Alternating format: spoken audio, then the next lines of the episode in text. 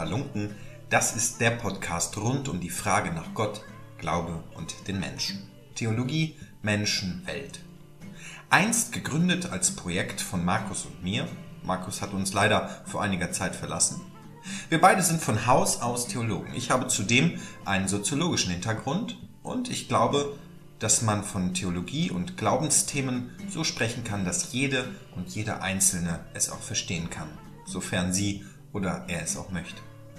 Derzeit lade ich mir mich interessierende Menschen ein und komme mit ihnen zusammen ins Gespräch über Theologie und Glauben und über die jeweiligen persönlichen Themen, die meine GesprächspartnerInnen so mitbringen.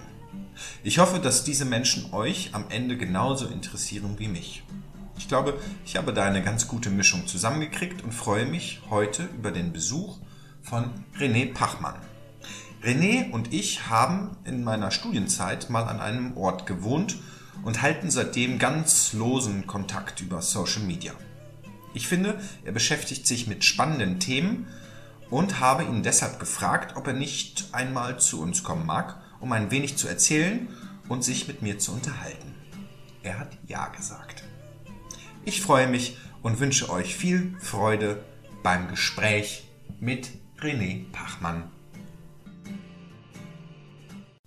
Schönen guten Tag, liebe Halunken-Faninnen und Fans. Ganz lange waren wir schon nicht mehr zu hören. Heute sind wir wieder da mit einer kleinen Folge über das Thema Gefängnis, Gefängnisseelsorge, Schuld, Freiheit. All diese Themen werden wir heute streifen, denke ich. Zu Gast habe ich René Pachmann. René Pachmann ist mir bekannt aus einer gemeinsamen Zeit in St. Georgen in Frankfurt am Main. Dort habe ich, wie ihr das sicherlich schon gehört habt, das ein oder andere Mal mit Markus zusammen im Priesterseminar gewohnt und René befand sich damals in der Ausbildung bei den Jesuiten. Wie das damals war, warum er das heute nicht mehr ist, das werden wir sicherlich auch noch thematisieren. Jetzt erstmal begrüße ich dich ganz herzlich, René. Schön, dass du da bist. Wie geht's dir? Mir geht's gut. Ich bin natürlich immer eingespannt mit allen möglichen Dingen, aber die Zeit nehme ich mir heute sehr gerne. Du hast auf Instagram schon ein paar Eckdaten genannt, das müssen wir jetzt hier nicht wiederholen zu deiner Person. Du bist, das kann ich kurz sagen, Familienvater und lebst in Frankfurt an der Oder, nicht am Main. Also du bist von dem einen Frankfurt ins andere gewechselt. Und ich würde gleich starten ähm, und in Medias Res gehen. Kannst du dich vielleicht daran erinnern, wie dein erster Tag im Gefängnis war? Mein erster Tag im Gefängnis war ein bisschen eigenartig, weil ich damals keinen Schlüssel hatte. Äh, später habe ich dann irgendwann einen schönen großen Schlüssel bekommen, aber ohne Schlüssel durchs Gefängnis zu gehen, ist eine sehr unangenehme Sache. Und am Anfang wurde ich dort nur rumgeführt und es war natürlich so ein bisschen beklemmend. Vor dir sind die Türen zu, hinter dir sind die Türen zu. Äh, Leute schließen die ganze Zeit, es halt ganz komisch. Und dann ist natürlich die Frage, wen trifft man da? Was sind das für finstere Gestalten? Deswegen war das so ein bisschen komisch, aber äh, es hat sich dann aufgelöst. Eigentlich darf ich das wahrscheinlich nicht sagen, aber niemand wird wissen, um wen es sich handelt. Die Person, die mich rumgeführt hat, bei der piepte die ganze Zeit das Handy in der Tasche. Und da dachte ich, wie, wie kann das nur sein? Sind Handys hier erlaubt? Ist das alles äh, koscher, was hier abgeht und so? Und ähm, es piepte dann und dann guckte sie mal auf ihr Handy und steckt es wieder ein und dann piept es mal wieder und so. Und das hat mich schon ein bisschen irritiert, weil ich mir Gefängnis anders vorgestellt hatte. Aber ähm, es hat sich dann über die Zeit auch so ein bisschen was geändert in dem Gefängnis, in dem ich äh, gearbeitet habe. Aber das war so was, was mich sehr irritiert hat, äh, dass die Mitarbeiterin, die mit mir da reingeht und vor mir auf und hinter mir zuschließt, dass die ein die ganze Zeit piependes Handy dabei hat. Also ihr privates Handy, muss man dazu sagen. War kein Funkgerät, war das private Handy. Aber es ist nichts, nichts Schwerwiegendes passiert oder so. Also es ist kein Ausbruch gewesen oder so. Das wünscht man sich ja vielleicht nicht gerade für den ersten Tag. Nein, am ersten Tag war nichts wirklich Besonderes. Also das war, ich habe meinen Büro in äh, Augenschein genommen. Ich habe die verschiedenen Leute kennengelernt, die man so kennenlernen muss und so. Also das war alles ganz, ganz locker. Und wenn du daran denkst, wie du, wie du vorher eingestellt warst, hattest du gewisse Erwartungen, vielleicht auch Befürchtungen, wie so ein Auftakt im Gefängnis sein kann oder überhaupt der Aufenthalt in dieser Einrichtung? Äh, tatsächlich hatte ich schon ein bisschen Erfahrung. Ich sage gleich mal ganz konkret, um welches Gefängnis es sich handelt. Ich war nämlich in der JVA Plötzensee von 2016 bis Ende 2021. Und das liegt in Berlin, ist ja ein sehr historischer Ort. Aber vorher hatte ich an einem anderen historischen Ort und einem wichtigen Gefängnis in Berlin, nämlich in der JVA Moabit, immer mal so einmal in der Woche mitgearbeitet. Du hast ja erwähnt, dass ich im Jesuitenorden war und da ist es so Tradition, dass man sich immer noch eine sogenannte Tätigkeit, man nennt das dann Experiment, so eine Tätigkeit nebenbei sucht, die man auch noch macht. Und ich war damals am Canisius-Kolleg und habe unterrichtet und habe Schulseelsorge gemacht und dachte mir, ich brauche noch irgendwas anderes und habe mich dann in der JVA Moabit beim Gefängnisseelsorger gemeldet und konnte dann während der Zeit, als ich Jesuit war, eben auch schon so ein bisschen reinschnuppern ins Gefängnis. Deswegen war es mir nicht so völlig unbekannt. Aber als ich dann in die JVA Plötzensee kam, nach meinem Austritt aus dem Orden, war es dann doch nochmal anders, weil dann klar war, ich werde jetzt bald der Verantwortliche sein und ich muss jetzt alles handeln und ich muss jetzt auch mit kritischen Situationen umgehen. Also als ich vorher so als Hilfsseelsorger ähm, äh, des äh, eigentlichen Seelsorgers in Moabit war, wusste ich, so eine riesige Verantwortung habe ich nicht. Und im Hintergrund steht immer einer, der dann alles wieder ähm, aufräumen kann, falls ich da Pech habe. Und dann war äh, 2016 eben der Punkt, wo ich gemerkt habe, oh, jetzt wird's ernst, jetzt bin ich der Ansprechpartner hier, jetzt bin ich derjenige, der das Gesicht der katholischen Kirche in irgendeiner Weise auch darstellt. Und diese Verantwortung war, glaube ich, eher das, was mich am ehesten beschäftigt hat. Genau, ich wusste also, es wird mir wahrscheinlich nichts passieren und ich hatte keine große Angst. Ähm, es war eher so, dass ich so ein bisschen gespannt war, was wird das hier werden mit dem Gefängnis? Welche Angebote kommen an? Wollen die jetzt alle beten oder wollen sie nur Kaffee trinken bei mir oder wollen sie singen oder so? Also da war eine große Offenheit bei mir da, dass ich dachte, mit den Möglichkeiten, die ich habe, bringe ich mich da ein und genau, also Offenheit und wenig Erwartungshaltung.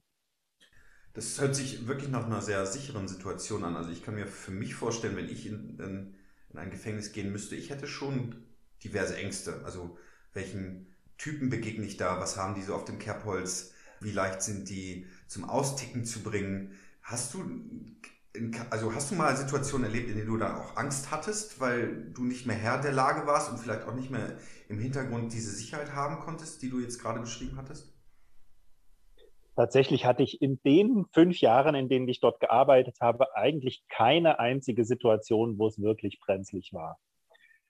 Es gab so Situationen, wo dann mal Prügeleien unter Häftlingen waren und ich dann vom ähm, Vollzugspersonal zur Seite gedrängt oder gebeten wurde, dass ich mich da äh, nicht zu sehr in der Nähe aufhalte. Gab auch Situationen, wo mich Leute mal beschimpft haben, weil sie, weil wir uns da irgendwie missverstanden hatten aus meiner Sicht. Hm. Aber es ist nicht, also ich habe wirklich mich eigentlich immer wohl gefühlt in den meisten Fällen, aber sicher gefühlt habe ich mich eigentlich immer. So ist ähm, in der JVA Plötzensee ist allerdings, gut, das muss man vielleicht noch dazu sagen, auch das Justizvollzugskrankenhaus des Landes Berlin.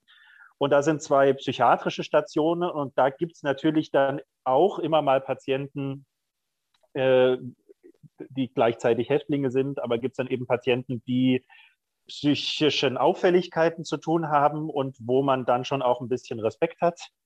Ich habe auch regelmäßig Leute im sogenannten Bunker besucht, also da in dem besonders gesicherten Haftraum, äh, wo dann eben nur die Matte liegt und am Rand eine Metalltoilette fest verschraubt ist, damit die sich nicht selbst verletzen können und auch nicht andere Sachen kaputt machen können. Da war es in der Regel so, dass ich mit den Bediensteten vereinbart habe, dass ich nur durch so eine kleine Luke gucke und mich mit denen unterhalte und austausche. Denn die waren dann teilweise sehr aufgebracht. Also das war dann natürlich großes Ungerechtigkeitsgefühl. Warum muss ich jetzt hier sitzen? Ich habe doch gar nichts so Schlimmes getan. Und die Begründungen hatten sie natürlich auch immer gleich, warum eigentlich alles gar nicht so ist, wie die Bediensteten sagen.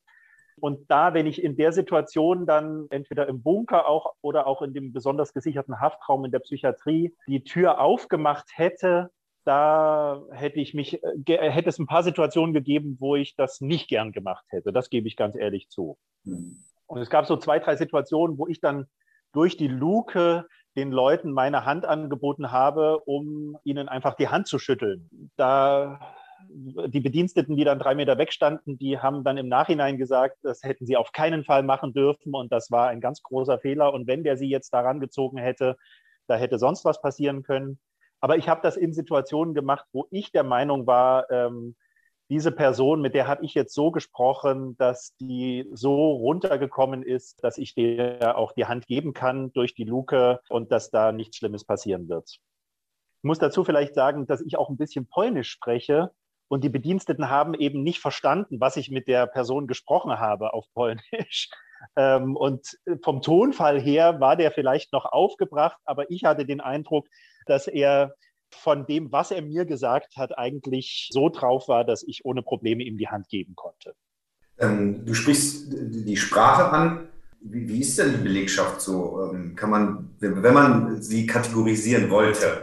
Ja, also das ist ja, glaube ich, auch ein Klischee, das, oder ein Vorurteil, das viele Leute haben. Die Leute, die einsitzen, sind in der Regel keine deutschstämmigen, keine deutschen Bürgerinnen und Bürger, sondern ähm, sind irgendwie Menschen mit Migrationshintergrund und dergleichen. Wie da deine Erfahrung? Kann man das bestätigen oder sollte man diese Kategorien sowieso erstmal sein lassen? Also was ist da so dein Eindruck? Ähm, also die Kategorien, natürlich sind es alles Menschen und natürlich sind es alles Menschen, die irgendwelche Fehler gemacht haben, die sie mit dem Strafrecht in Konflikt gebracht haben. Aber ähm, die Kategorie ist insofern sinnvoll, als es ja wirklich oftmals sprachliche und kulturelle Unterschiede gibt und es für einen Inhaftierten, der meinetwegen Russisch oder Rumänisch oder irgendeine andere Sprache spricht, äh, deutlich schwieriger ist, sich im Haftalltag zurechtzufinden, in der Regel jedenfalls, als für äh, Inhaftierte, die deutsche Muttersprachler sind. Ich spreche jetzt einfach mal nur in der männlichen Form, weil ich im Gefängnis für Männer war und äh, da sind außer im Vollzugskrankenhaus Frauen eben eigentlich überhaupt nicht anwesend unter den Inhaftierten. Also das ist schon, die Sprache ist schon ein wichtiger Punkt und äh, wie das in der öffentlichen Verwaltung oftmals so ist, es gibt wenige Leute, die von Haus aus als Sozialarbeiterin oder Sozialarbeiter da noch viele andere Sprachen sprechen. Es gibt schon einige, das muss man sagen, aber das ist also wirklich ein Wunderpunkt des Strafvollzugs, aber eben unserer öffentlichen Verwaltung ja insgesamt, dass selten Leute mit Mehrsprachigkeit dort zu finden sind. Und in Berlin, Berlin ist ja sowieso so ein Kessel buntes, wo alle möglichen Nationen aufeinandertreffen. Und so ist das auch im Gefängnis. Das kann man schon ganz klar sagen. Also es, ich könnte es jetzt nicht prozentual sagen, wie sich zum Gesamtanteil der Ver Bevölkerung äh, verhält, aber es gibt natürlich eine Anzahl türkischer Inhaftierter, arabischsprachiger Inhaftierter, auch aus den üblichen Clans von Neukölln, wie man immer mal hört. Es gibt natürlich auch eine Reihe von osteuropäischen Inhaftierten, also ganz besonders Polen und russischsprachig, sage ich mal. Also ähm, auch aus der Ukraine, wie wir jetzt ja wissen, sind äh, viele russischsprachige, äh, sind viele, äh, gibt es viele russischsprachige und einige, die mit dem Gesetz in Konflikt gekommen sind, sitzen eben auch ein. Auch Litauen, Lettland, das sind ganz viele, die dann eben äh, viel Russisch sprechen. Aber dann gibt es auch also aus Südeuropa, Südosteuropa, also Balkan, auch Italien, auch Rumänien. Genau, immer wieder Inhaftierte und ganz vereinzelt dann auch mal jemand aus den Niederlanden oder aus Frankreich und Spanien. Genau, ein oder zwei US-Amerikaner hatten wir auch mal. Also es ist so ähm, eher aus dem Nahfeld und eher in Richtung Osten und äh, die Leute, die in in Berlin eben großteils wohnen, also Türken und äh, Araber, arabisch sprechende äh, Leute. Genau.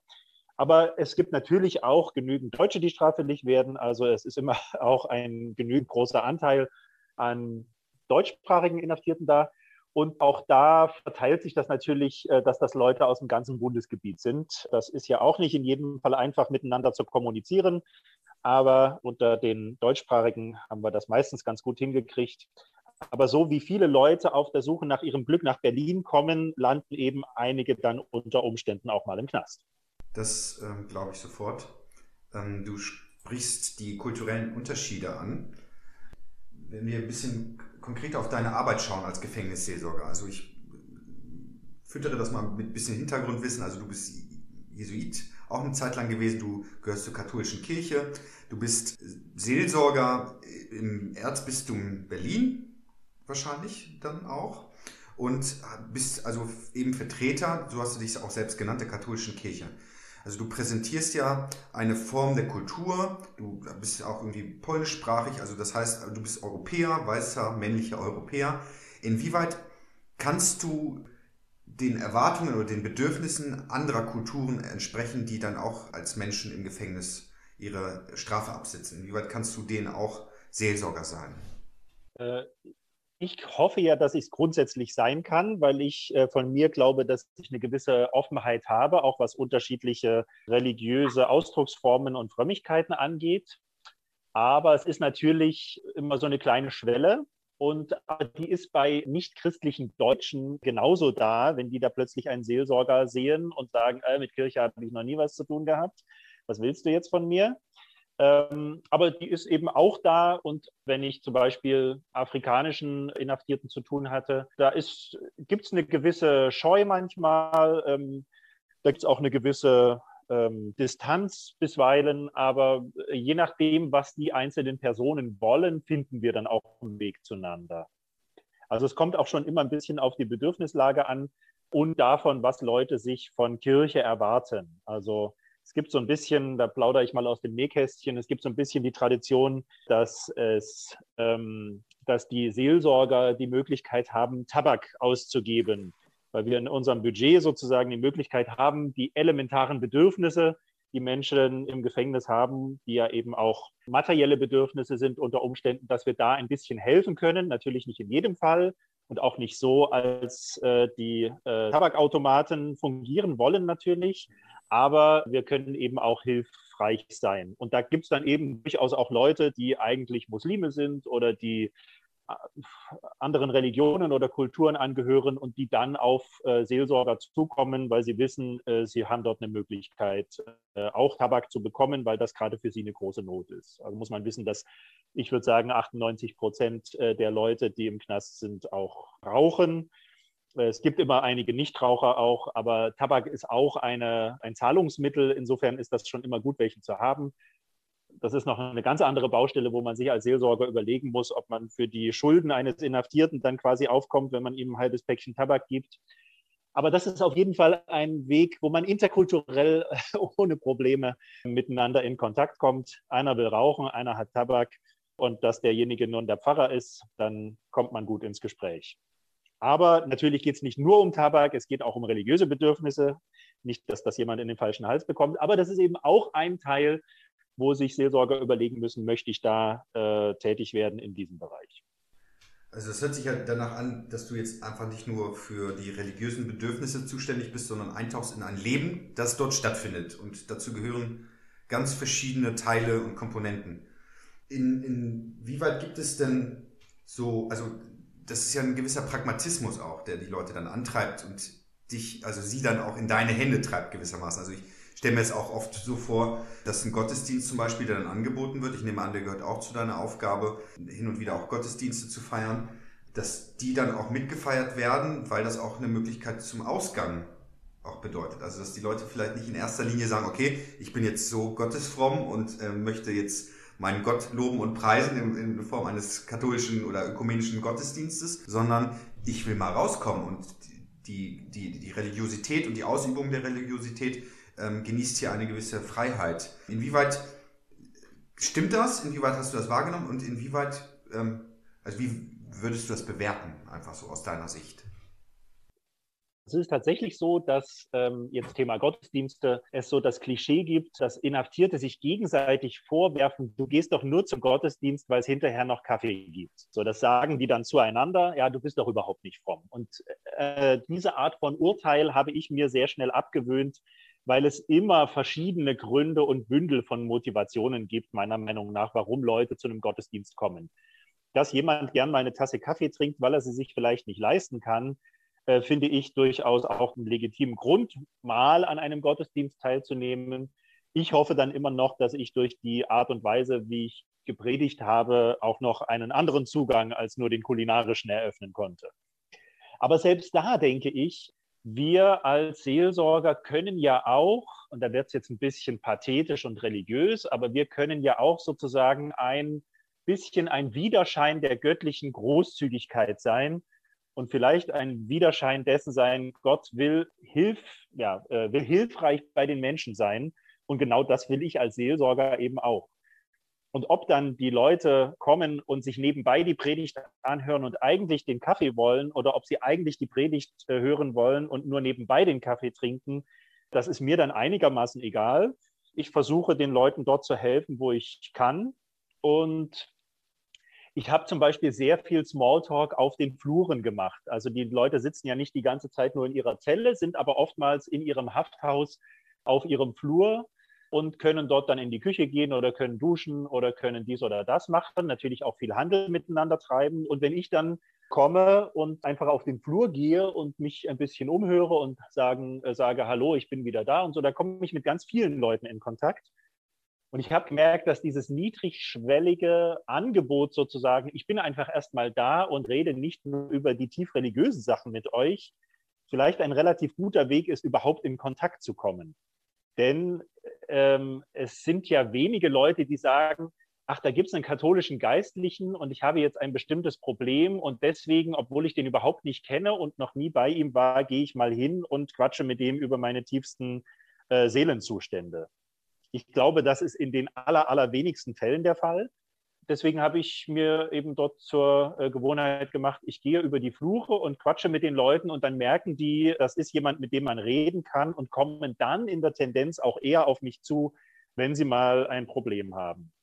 Also das ist, wie du sagst, einfach tatsächlich so dieses Eintauchen in diesen Kosmos und einfach mit den Leuten dort sein und dann zu gucken, wo ergeben sich noch Punkte, wo man vielleicht für jemanden mal ein Gebet spricht, wo man jemanden mal mit in das äh, Sprechzimmer nimmt, um mit ihm zu sprechen. Wo sagen die Leute dann, ach ja, ich hätte gern eigentlich noch einen extra Besuch von meiner Familie. Und die Gefängnisseelsorger können in der Regel auch noch extra Besuche ermöglichen. Und ich als Familienvater habe dann natürlich ein großes Herz gehabt und habe gesagt, ja, Leute, die kleine Kinder haben und im Knast sitzen, die möchte ich auch besonders unterstützen und habe dann eben auch von dieser Möglichkeit reichlich Gebrauch gemacht sodass das dann auch nicht immer ein im engeren Sinne religiöses Anliegen war. Aber ich glaube, es hilft den Leuten natürlich, wenn sie mit ihren Kindern und ihrer äh, Frau oder Freundin näher im Kontakt sind. Und das sehe ich als eine ganz genuin christliche Aufgabe, dass ich diese Familien unterstütze, die da durch die Gefängnismauern getrennt sind. Und wenn ich dazu beitragen kann, da eine Familie zu stärken, dann ist das eine ganz klar seelsorgerliche Aufgabe. Auch wenn ich dabei vielleicht jetzt nicht unbedingt am Anfang und am Ende ein Gebet spreche mit den Leuten. Das ist, glaube ich, ein, äh, sehr, sehr wichtiger Punkt, den du da ansprichst, dass eben zum Insassen auch noch mehr gehören. Also, dass es da auch eine Familie gibt, die auch leidet unter der Haft, unter der Schuld, unter der Zerrissenheit und all diese Themen, die dann auch eine Rolle spielen innerhalb dieses familiären oder beziehungsmäßigen Verbundes. Du bist selber gerade pathetisch geworden, wie du es selber ausgedrückt hast und hast über die Großzügigkeit Gottes gesprochen. Bist du im Gefängnis Gott begegnet? Und wenn ja, wie und wo? Ähm, Jesus sagt ja im Evangelium, im 25. Kapitel bei Matthäus, äh, dass er Leuten begegnen möchte, wenn sie Gefangene besuchen. Und mit diesem Satz im Hinterkopf bin ich natürlich auch so ein bisschen da reingegangen. Und wenn man dann so ich sage es jetzt mal böse, irgendeinen übelriechenden, unrasierten Typen sieht, der mich irgendwie in sch schlechtem Deutsch anquatscht, dass er mal wieder Kaffee haben möchte, dann fällt es mir natürlich sehr schwer zu sagen, ich sehe Christ dir. Mhm. Aber nichtsdestotrotz ist das schon ein Punkt, äh, wo ich mich regelmäßig versucht habe, daran zu erinnern. Also, dass ich auch da bin, um Gott zu begegnen. Und das war an manchen Tagen auch durchaus so ein Gebet am Anfang meines Arbeitstages. Gott, zeige dich mir heute, wo du dich zeigen möchtest. Und es gibt immer Situationen, wo ich den Eindruck hatte, da sind Leute in so einer großen Not und da sind Leute so fertig mit dem Leben und mit allem.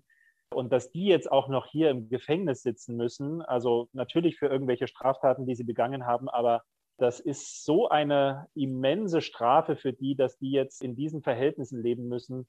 Da habe ich tatsächlich manchmal gedacht, oh Gott, ja, manchmal habe ich gedacht, oh Gott, wo bist du? Wie kannst du das zulassen? Und manchmal habe ich gedacht, ja, Gott, so in diesen Ärmsten der Armen zeigst du dich schon auch. Also ich ich könnte jetzt nicht eine konkrete Situation sagen, aber es ist so oftmals so im Nachgang, wenn ich ähm, nach Hause gekommen bin aus dem Gefängnis und dann nochmal reflektiert habe, wer ist mir denn heute alles begegnet, da kam es mir dann manchmal so, also so dieser Gedanke, boah, da war ich Gott jetzt wahrscheinlich nah in diesen Personen, die da mit so einer großen Angst oder Sorge oder Not einfach belastet war.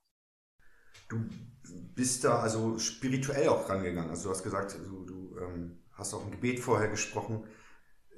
Inwieweit ist das eine geistliche Aufgabe für dich gewesen, im Gefängnis zu sein?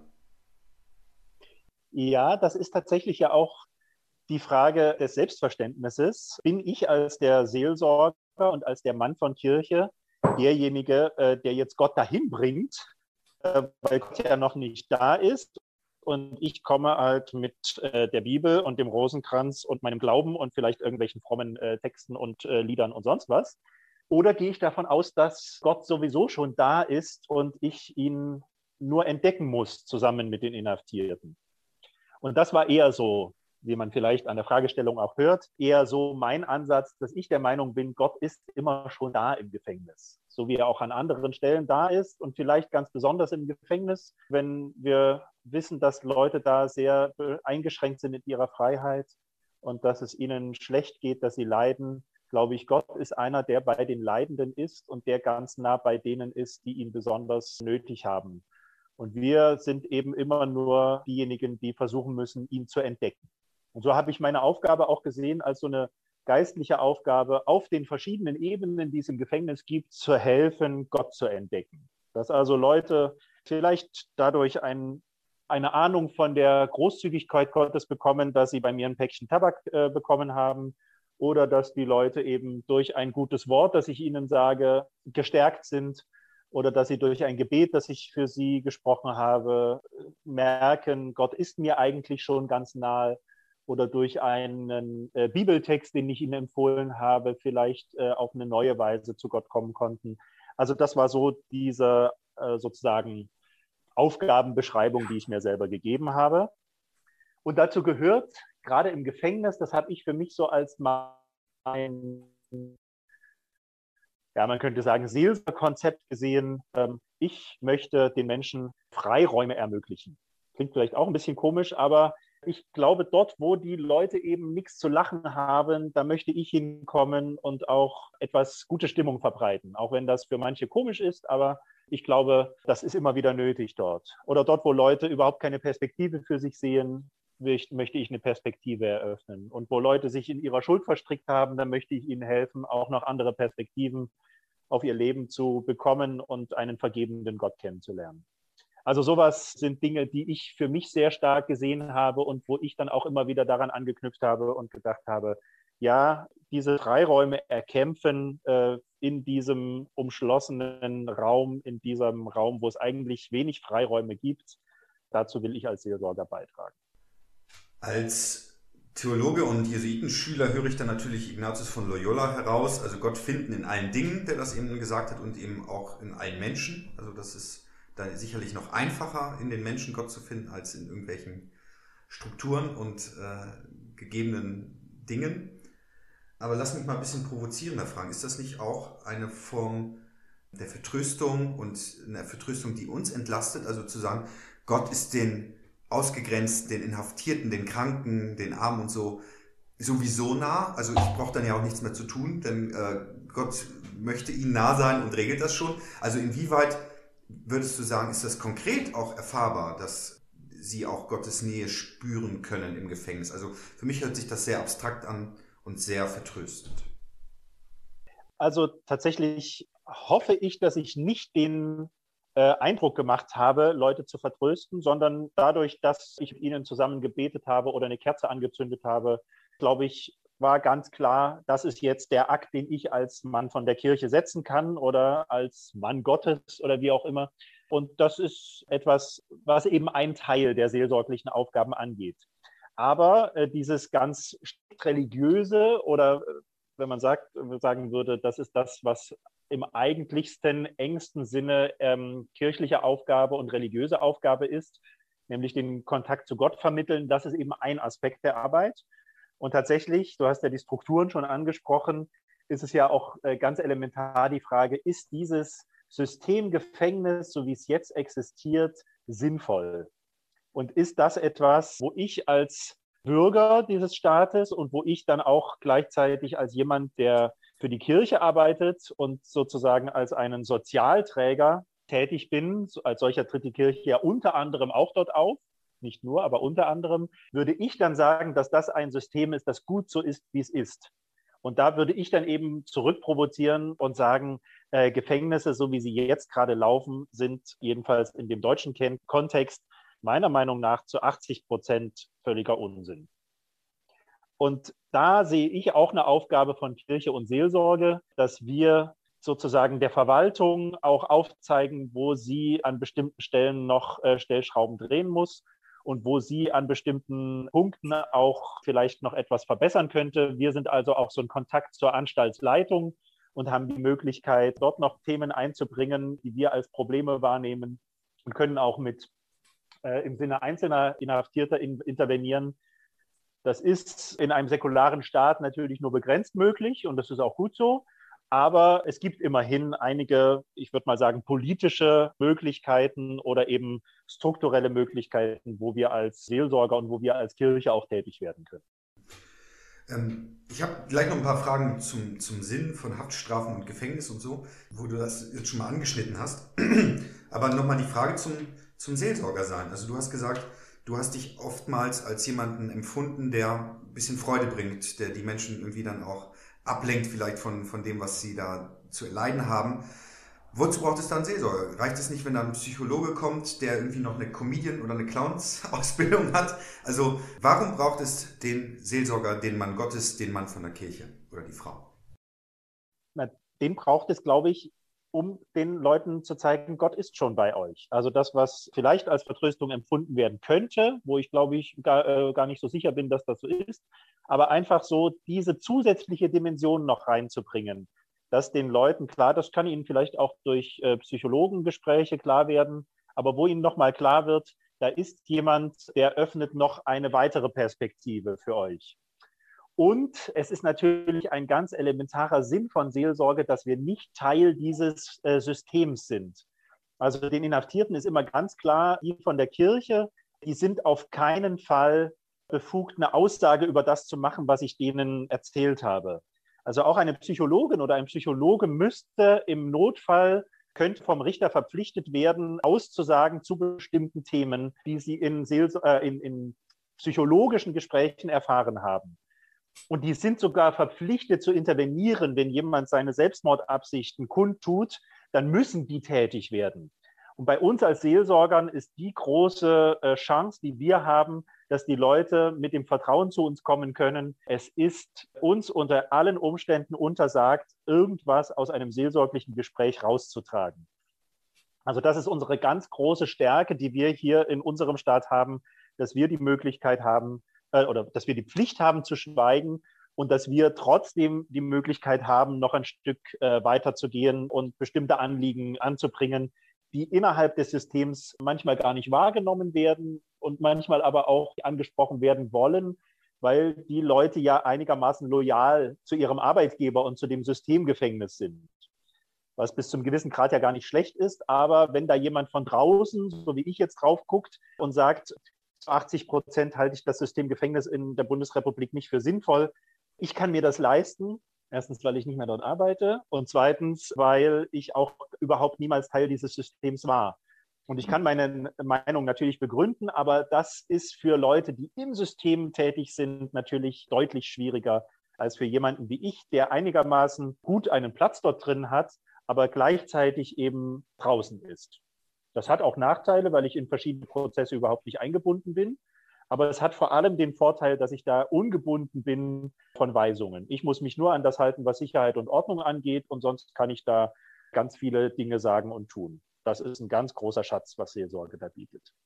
Inwieweit ist das abgedeckt dann auch für Andersglaubende? Also ist da ist auch hin und wieder ein Imam irgendwie zu Besuch oder wie habe ich mir das vorzustellen?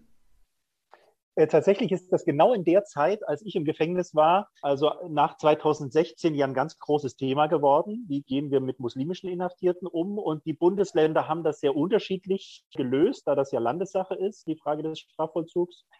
Äh, für Berlin kann ich sagen, dass die Imame über den Senat in die Gefängnisse geschickt wurden. Also da gab es so eine grundlegende äh, Basisausbildung und die Imame wurden dann eben in die in ein jeweiliges Gefängnis entsandt und hatten dort ähm, ein Deputat an Stunden, das sie für Einzelgespräche hatten und eben ein Deputat an Stunden für die Freitagsgebete. Mhm. Das hätte ich mir gewünscht, dass das noch weiter ausgebaut wird und dass die auch mehr Möglichkeiten haben und auch Büros haben, also einfach im Sinne der Gleichberechtigung der Religionen.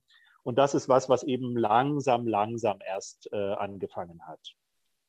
Was ein großes Problem bei uns war, dass ganz viele osteuropäische Inhaftierte eben äh, orthodox waren und dann einen orthodoxen Pfarrer in ihrer Landessprache gebraucht hätten, der oftmals eben schwer zu erreichen war. Ich habe das manchmal ermöglicht, dass ich äh, Leute aus den unterschiedlichen Sprachgruppen organisiert habe und die dann sozusagen über meine äh, Einladungsmöglichkeiten reingeholt habe ins Gefängnis sodass die dann Einzelgespräche führen konnten in den jeweiligen Sprachen und in den jeweiligen orthodoxen Landeskirchen, in denen die Leute eben angedockt waren. Genau. Ja, zum Thema Imam und, also und, und interreligios. Also ich habe gut mit dem dortigen Imam zusammengearbeitet und ich kann nur sagen, also es ist auch im Sinne, ich sag mal ganz ungeschützt, der Extremismusprävention viel sinnvoller, wenn man Imame in die Gefängnisse schickt, als wenn man das die Leute unter sich ausmachen lässt. Äh, denn dann ist wenig theologischer äh, Sachverstand auf der muslimischen Ebene da und die Leute heizen sich dann teilweise gegenseitig an. Und es ist ja tatsächlich auch so, dass äh, islamistische Gefährder in die Gefängnisse gesteckt werden. Da versuchen die Vollzugsbehörden schon immer, die Leute so ein bisschen zu separieren und äh, dass sie keinen dass sie ihre Ideologie nicht weitergeben können. Aber das sinnvollste Instrument ist meiner Meinung nach, wenn da regelmäßig und oft genug Imame auftauchen, die einen Islam vertreten, was eben äh, auch im Sinne der Bundesrepublik Deutschland ist. Was dann auch wieder so eine Grenze ist, natürlich sollten die eigentlich hm. äh, nicht kontrolliert werden staatlich. Ne? Wir werfen das der Türkei vor, dass sie ihre staatlich kontrollierte Religionsbehörde hat. Aber im Land Berlin schicken wir die Imame auf Anweisung der, des Senats eben in die Gefängnisse. Also äh, da kann man diskutieren, aber ich glaube, es ist schon sinnvoll, dass man gute Vereinbarungen trifft mit den, auch mit den muslimischen Verbänden, dass da auch regelmäßig die Möglichkeiten für die bestehen, religiöse Angebote wahrzunehmen. Also man könnte schon davon sprechen, dass es immer noch eine gewisse christliche Bevorteilung gibt, staatlicherseits. Das liegt an dem Religionsrecht. Das ist auf jeden Fall so. Und das liegt natürlich daran, dass die äh, muslimischen Verbände nicht so organisiert sind wie die Kirchen. Die wollen das ja einerseits nicht sein, aber andererseits müssten sie sich irgendwie mit ihren verschiedenen Dachverbänden und Organisationen und äh, möglichst nicht von ähm, ausländischen Staaten gesteuert so in Deutschland zusammenschließen, dass es Ansprechpartner gibt, die dann wiederum die Möglichkeiten hätten, die Leute in die Gefängnisse zu entsenden und auch in die Krankenhäuser und sonst wohin. Also das wäre im Sinne der Muslime selber, wenn die sich organisieren und in einer Rechtsform auftreten, dass der Staat gut mit ihnen verhandeln kann. Was es ja in Europa auch anders gibt. Ne? Also wenn ich an Bosnien-Herzegowina denke beispielsweise, wo es einen Obermufti gibt, der Ansprechpartner ist. Und da muss man eben Kompromisse schließen. Ne? Also, also da, aber das wäre ein, ein, eigenes Thema. Mir fällt ein Buch ein, das ich mal gelesen habe. Ich will das literarisch gar nicht bewerten, aber es heißt Der Bibelraucher. Ich weiß nicht, ob du das äh, kennst. Kenne ich leider nicht. Ne? Der Bibelraucher. Ich äh, fasse mal ganz kurz zusammen. Es geht um einen Mann, der so seinen, ähm, seine Vita schildert, wie er da ins Gefängnis äh, gekommen ist. Schon als Jugendlicher ist er da auf eine schiefe Bahn gekommen seines Erachtens schiefe Bahn, so, ich möchte das gar nicht bewerten, und landete dann im Knast und immer wieder auch in Einzelhaft, ne, weil er sich separieren musste, weil er auch gewalttätig wurde äh, im Vollzug. Und es gehörte da auch dazu, also da hat er das Thema Tabak auch aufgenommen und gesagt, also Rauchen war immer ein ganz wichtiges Ding. Und wenn er dann in Isolationshaft landete, hat er sich immer vorher Tabak in den Socken gestopft. Ähm, den auch der äh, Seelsorger organisiert hat, der Pastor, glaube ich, damals oder so. Und er durfte, also in dieser Zelle lag immer eine heilige Schrift. Ich glaube immer nur das Neue Testament. Und der hat dann angefangen, dann Zigaretten zu drehen mit diesen Papierseiten. Und den Tabak hat er aus seinen Socken genommen. Und dann hat er irgendwann, weil er so viel Zeit in Isolationshaft verbrachte, angefangen, vorher die Dinger zu lesen, die Seiten. Und, und ähm, also er hatte dann so sein Aha-Erlebnis und hat gesagt, das ist ja krass, dass dieser Gott sich irgendwie diesen Menschen zuwendet und der so viel zu sagen hat über das Thema Schuld und Freiheit und Sühne und dergleichen. Und das hat ihn nicht mehr losgelassen. Und irgendwann hat er einfach nur noch gelesen. Und er schildert dann in diesem Buch auch ganz wunderbar, wie er dann ein neues Leben angefangen hat. Er hat sich versucht, mit seinem Vater zu versöhnen, was überhaupt nicht möglich wurde. Natürlich hat es auch alles mit seiner Sozialisierung zu tun gehabt, dass er auf diese Bahn dann auch gekommen ist. Und jedenfalls hat er dann auch wirklich Gottes Erlebnisse dann nochmal ähm, wiedergegeben innerhalb, dieser Geschichte. Und wenn ich jetzt daran so denke, würde ich dich gerne fragen, hast du wundersame Erlebnisse im Gefängnis gehabt? Wo du gesagt hast, also, das hat dich wenigstens so berührt, dass du gesagt hast, das ist, das, dafür bin ich dankbar, dass ich das erleben durfte innerhalb dieses Kontextes. Also es gab tatsächlich Erlebnisse, wo ich gemerkt habe, dass Leute sich ganz toll öffnen konnten. Nach einer gewissen Zeit ganz oft. Also ich hatte einen Inhaftierten, der regelmäßig das Gespräch mit mir gesucht hat, obwohl er nicht getauft war. Das war so ein typischer Brandenburger, DDR sozialisiert. Und der hatte allerdings immer das Bedürfnis, mit mir zu sprechen. Und ich, hab, ich frage die Leute normalerweise oder habe die nicht gefragt nach ihren Straftaten. Und der hat mir dann irgendwann erzählt, dass er sexuell, sexuellen Missbrauch begangen hat und wegen dem sexuellen Missbrauch an Kindern im Gefängnis saß. Und das hat er sich erst nicht getraut, aber das war dann für ihn irgendwann klar, dass ich ihm da helfen kann, besser helfen kann, wenn ich, ähm, wenn ich, äh, wenn ich das weiß und wenn ich das äh, ungefähr einschätzen kann, weswegen er da ist. Also das war so ein Erlebnis, wo ich so eine Offenheit äh, gespürt habe. Also es gab immer wieder, ähm, immer wieder schöne Erlebnisse, dass Leute mir was geschenkt haben. Also die dann äh, zum Beispiel in der Kunsttherapie äh, im, in, äh, in, im Krankenhaus äh, waren und mir dann Bilder geschenkt haben. Oder ich sitze hier gerade in meinem Wohnzimmer und gucke auf einen wunderschönen Schwan, den ein polnischer Inhaftierter äh, gebastelt hat. Der hat äh, lauter kleine quadratische Papierstückchen immer so zusammengefaltet, dass sie dann so zusammengesteckt wurden zu einer großen Figur. Also das sind so Sachen, die mir spontan einfallen.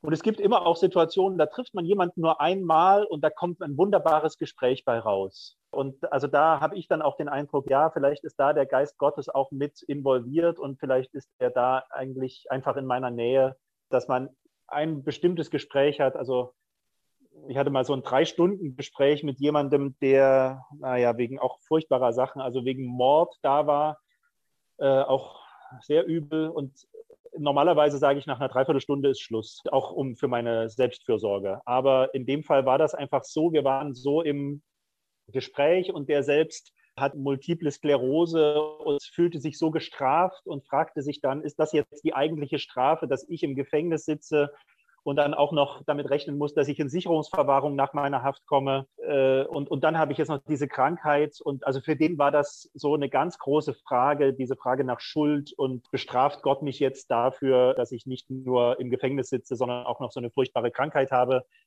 Und da ging es dann eben auch um die Frage Leben und Tod und seinem Leben selbst ein Ende setzen. Also das war ein Gespräch, das wirklich mich mitgenommen hat, muss ich auch sagen, und wo ich, wo ich einfach dachte, ja, das, dafür bin ich da. Also solche Gespräche, das ist eigentlich genau das, weswegen ich da bin. Und solche Gespräche brauchen die Leute unter Umständen dann eben auch mal, dass sie mal in einem Ritt alles rauslassen können. Das ist für mich als Seelsorger dann immer ein bisschen anstrengend, sowas dann auch zu verdauen und am Abend nach Hause zu meinen Kindern zu gehen, dann wieder der liebevolle Papa zu sein. Aber genau dafür ist Seelsorge eben auch da. Und das ist so eine genuine Aufgabe, dass solche Themen dann eben auch mal rauskommen. Und das passiert oftmals eben nicht im ersten Gespräch, aber es gibt auch Situationen, wo das in einem Gespräch einfach mal alles rauskommt. Da steckt für mich ganz viel drin, was so dein Menschenbild betrifft, glaube ich. Also man würde dann theologisch auch von einer Anthropologie sprechen. Inwieweit ist dieser Gott, an den wir glauben, auch so Menschen zugewandt, dass wir uns unvoreingenommen diesen Menschen auch zuwenden können, um ihnen dienen zu können. So, ne? Also ich glaube, das ist erstmal so eine Haltungsfrage, die du einfach mitbringst, die unterstelle ich dir jetzt einfach mal, nach dem, was ich so gehört habe, dass du so sagst, okay, das ist die Aufgabe, die uns Gott auch aufträgt, diesen Menschen erstmal zu begegnen, weil sie ihm wichtig sind und uns deswegen auch wichtig sein müssen. Und so würde ich sagen, verstehst du auch deine, deine Art von Gefängnisseelsorge, dass diese Themen, die du behandelst, eigentlich von ihnen kommen müssen. Also äh, du bist erstmal äh, Bediensteter gewissermaßen dieser Menschen, auf die du triffst. Und ähm, du nichts zustimmt. Das ist schon mal gut. Oh, ja, so kann man sagen. Weil, weil, weil ich glaube nämlich, also weil du hast auch nämlich, weil ich gucke ein bisschen auf die Zeit. Ich würde sagen, wir haben noch so sechs Minuten circa. Ähm, wir haben, ähm, du hast über die Strukturen auch gesprochen und über den Sinn von Gefängnis und, und Strafvollzug. Und ich habe in meiner Recherche natürlich auch viel darüber gefunden, was so der Sinn eines Gefängnisses sein soll. Da gibt es die Vergeltungstheorie, die Sühnetheorie, äh, verschiedene Formen der Prävention und so. Das sind alles Themen, über die man äh, vortrefflich lange diskutieren könnte, aber ich möchte mich auf, den, auf das Thema Resozialisierung beschränken. Und zwar gibt es dann im Strafvollzugsgesetz die Formulierung als gewissermaßen Vollzugsziel das ist ja auch nochmal sehr, sehr schön formuliert, im Vollzug der Freiheitsstrafe soll der Gefangene fähig werden, künftig in sozialer Verantwortung ein Leben ohne Straftaten zu führen. Das ist der Anspruch, den das Strafvollzugsgesetz an ähm, den Vollzug stellt im Gefängnis. Was, äh, also ich, du hast ja eine Resonanz jetzt, die du empfindest, wenn du diesen Satz hörst. Was fällt dir dazu ein? Was würdest du dazu sagen wollen? Ja, äh, ich würde jetzt nicht sagen komplettes Versagen, aber wenn man sagt, man holt Leute aus ihrem sozialen Umfeld raus, um sie da auch zu, sozusagen zu entsozialisieren aus einem schlechten Umfeld, in dem sie Straftaten äh, vollbringen und dann steckt man sie mit lauter Straftätern zusammen in ein Riesengefängnis, hat immer äh, Personalnot, hat zu wenige Sozialarbeiterstellen, hat zu wenige Psychologinnenstellen, hat im Fall Berlin in der Regel auch zu wenig Bedienstete im Strafvollzug. Dann möchte man Resozialisierung leisten. Da frage ich mich, wie realistisch ist dieser Anspruch eigentlich? Also einerseits von der Struktur des Gefängnisses als solchem, dass ganz viele Straftäter auf einen Haufen gesperrt werden, die sich natürlich nicht immer nur im Guten bestärken, sondern eben auch manchmal im Schlechten. Und die, äh, also und, und wenn die Strukturen äh, überhaupt nicht so sind, dass man da eine Chance hat. Also das ist tatsächlich das, was, was mich so ein bisschen umgetrieben hat in den letzten Monaten und Jahren, die ich dort war äh, wie kann diese Strukturstrafvollzug denn vielleicht verbessert werden? Ich habe natürlich auch keine letztgültigen Antworten und schon gar nicht in den letzten Minuten unseres Gesprächs jetzt. Aber ähm, also das ist so ein Punkt, äh, wie könnte die Zukunft des Strafvollzugs aussehen, die ein Autor, Thomas Galli heißt, der in einem Buch Weggesperrt vor zwei Jahren sehr schön beschrieben hat. Und der hat beschrieben, diese ganzen Aporien oder also eben, wo, wo es eigentlich nicht weitergeht. Also wo Leute sich eigentlich immer nur noch fester in, ihrer, in ihrem Leben verfangen und verhaspeln vielleicht, wo sie, wo eigentlich was anderes dran wäre. Also manche bräuchten eher eine betreute Einrichtung, so eine Art betreutes Wohnen. Manche bräuchten einen Sozialarbeiter, der ihnen jeden Morgen in den Hintern tritt, dass sie aufstehen und ihre Sozialstunden ableisten. Und die sitzen dann nur im Gefängnis, weil sie ihre Sozialstunden nicht abgeleistet haben und in ihrem Leben nie so eine Struktur reinbekommen haben, dass sie äh, regelmäßig aufstehen morgens. Manche bräuchten vielleicht noch mehr Therapie, weil sie viel zu drogensüchtig sind. Und äh, man muss sagen, der Strafvollzug geht immer vor. Dann versuchen die Leute außer, aus der Haft heraus ihre Therapien zu organisieren. Oftmals mit Hilfe der Sozialarbeiterinnen und Sozialarbeiter. Aber ich habe dann immer gemerkt, wie schwierig das ist, Therapieplätze zu finden, äh, um eine Entziehung zu machen und solche Sachen. Also äh, da hinkt der Staat einfach sehr stark hinterher und da muss man sagen, äh, unter den jetzigen Bedingungen Resozialisierung, Fehlanzeige. Es gibt immer einzelne Ausnahmen, äh, wo das gelingt.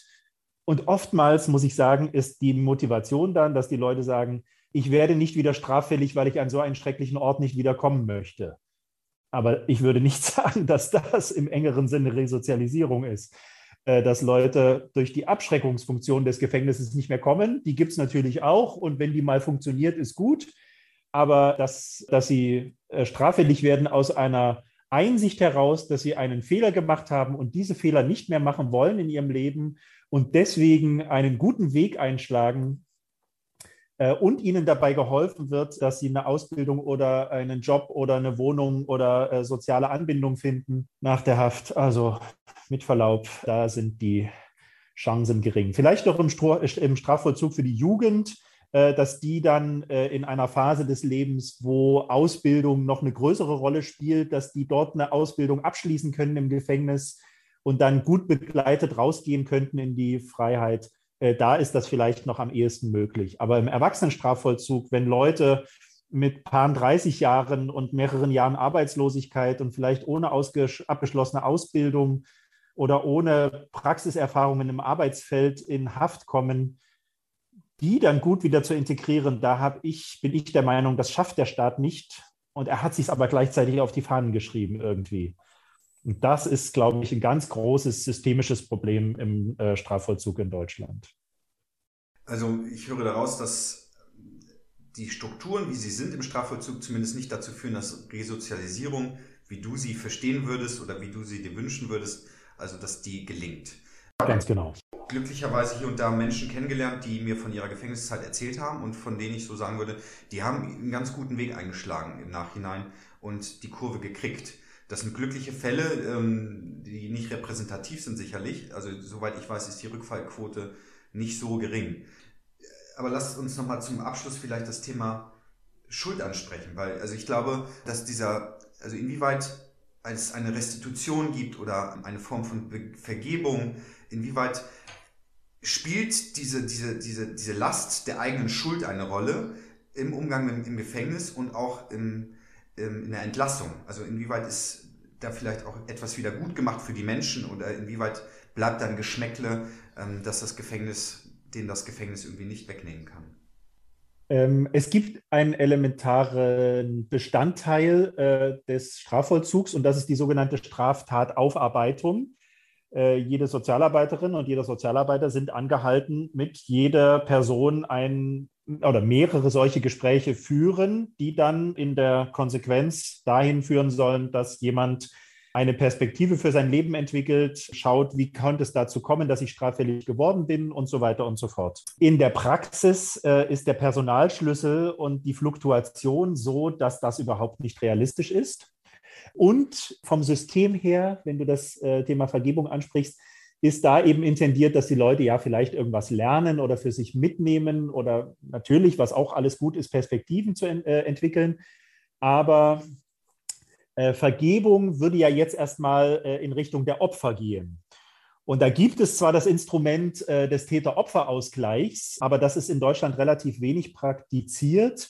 Also es gibt so verschiedene Formen, wo in anderen Ländern größtenteils äh, damit operiert wird, also wo es äh, in größerem Stil die Möglichkeiten gibt, dass Opfer von Straftaten und Täter zusammenkommen, immer auf freiwilliger Basis, wenn sie das wollen, und dann ein Austausch darüber stattfindet, dass es eine Begegnung gibt und dadurch vielleicht ein größeres Verständnis. Also von Seiten der Opfer vielleicht ein Verständnis, was ist das für ein Typ, der mir sowas angetan hat? Ist das einfach nur ein fundamentales Arschloch oder sind da vielleicht auch Nöte und ist das vielleicht auch die Sozialisierung, sodass jemand dazu kommt, vielleicht auch als Opfer einer Straftat jemandem vergeben zu können? Hängt natürlich immer sehr stark von der Straftat ab und was das auslöst bei den Personen.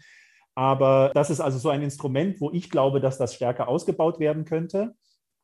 Und da könnte es zu einer Vergebung seitens der Opfer kommen. Aber wenn jemand seine Strafe absitzt, dann muss ich sagen, ja, äh, ist er vor dem Recht, dann sozusagen steht er wieder mit sauberer Weste da, aber das hilft äh, ihm äh, bei der Aufarbeitung seiner Schuld nur sehr bedingt. Also dafür da, nochmal, für sowas ist also der, äh, die Seelsorge auch durchaus da, dass die Leute mit den Fragen von Schuld auch zu einer äh, seelsorgenden Person kommen können. Das ist allerdings nach meiner Erfahrung eher nicht die Regel. Ich habe das immer mal so leicht angesprochen. Da äh, nehme ich eher wahr, dass es immer so ein bisschen eine Umkehr gibt, dass die Leute sich eher als Opfer des Systems wahrnehmen, wenn sie im Gefängnis sitzen. Und ja, der böse Staatsanwalt und der Richter hat mir wieder einer reingedrückt und jetzt äh, sind die Bediensteten hier auch noch so schlecht zu mir. Also da hilft es manchmal so ein bisschen, also diese Sensibilität von verschiedenen Seiten eben klarzumachen, ähm, ja, du bist jetzt hier, weil du was falsch gemacht hast und vielleicht war das Urteil hart, aber damit müssen wir jetzt halt arbeiten, so wie es ist und sich die ganze Zeit dagegen zu sträuben, kann man zwar machen, wird aber nicht sehr hilfreich sein am Ende. Hm. So, in so einer Position habe ich mich eben auch manchmal wiedergefunden. Hm. Und vielleicht zu dieser religiösen Frage, ähm, ob, Seel, also ob Seelsorge dann dazu helfen kann, Vergebung anzubieten. Das ist ja dann eher die Aufgabe eines Priesters, der ich in dem Fall nun nicht war. Das, die Frage gab es also tatsächlich auch immer mal, dass Leute sich schuldig gefühlt haben und mit ihrer großen Schuld, also auch wie in diesem sehr langen Gespräch, das ich da geführt habe, äh, zu mir gekommen sind also wie umgehen mit der Schuld, das ist durchaus auch immer mal ein Thema gewesen. Nicht so ein starkes Thema, wie ich es vorher vermutet hätte. Das war tatsächlich eine Erwartungshaltung, die sich nicht bestätigt hat. Ich hätte das mehr einfordern können und mehr Druck drauf machen können, aber in der Rolle habe ich mich in den meisten Fällen nicht gesehen, den Leuten jetzt da einen großen Druck zu machen. Du musst jetzt mit deiner Schuld raus und du musst jetzt um Vergebung bitten.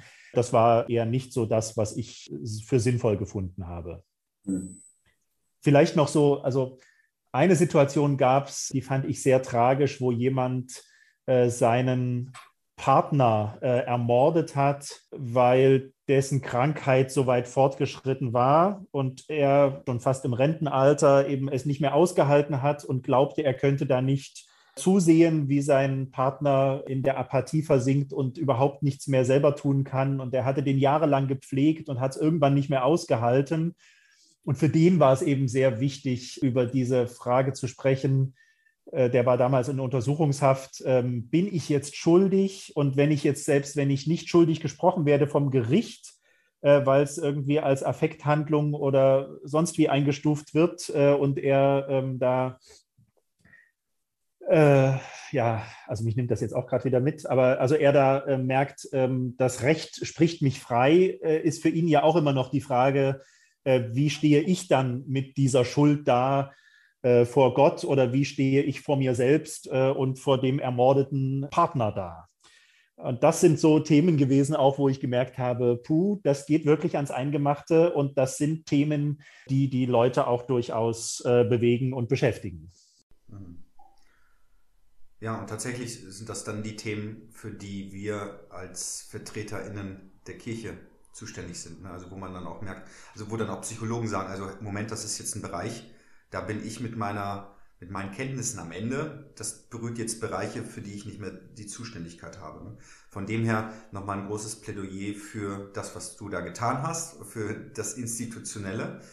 Und ähm, ich muss jetzt Danke sagen, denn wir sind jetzt an so einem natürlichen Ende angelangt wenn ich jetzt noch Zeit hätte, würde sich anschließen, was wir als Gesellschaft tun müssten.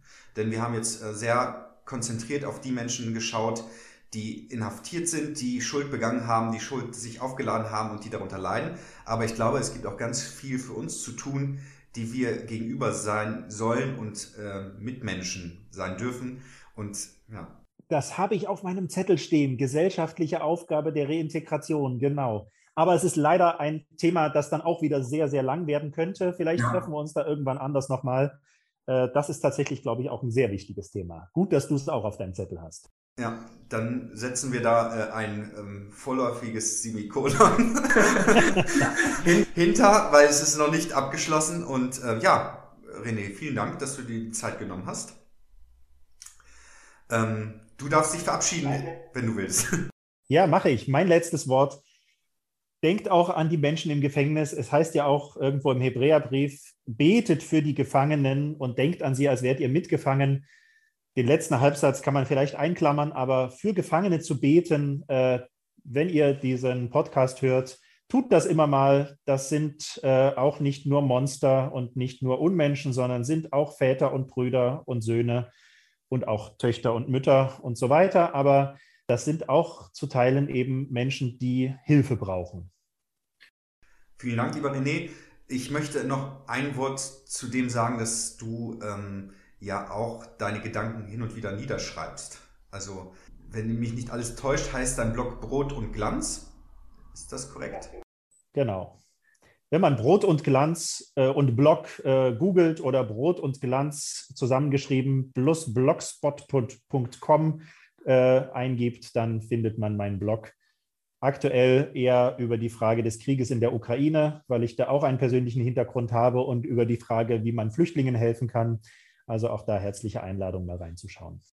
Ja, und auch eine Empfehlung von mir, also kurzweilig, anspruchsvoll durchaus, da steckt in der Regel viel äh, drin. Ähm, auch viel Theologie und philosophische Fragen, ethische Fragen, ähm, aber sehr lesenswert, also von daher eine Empfehlung.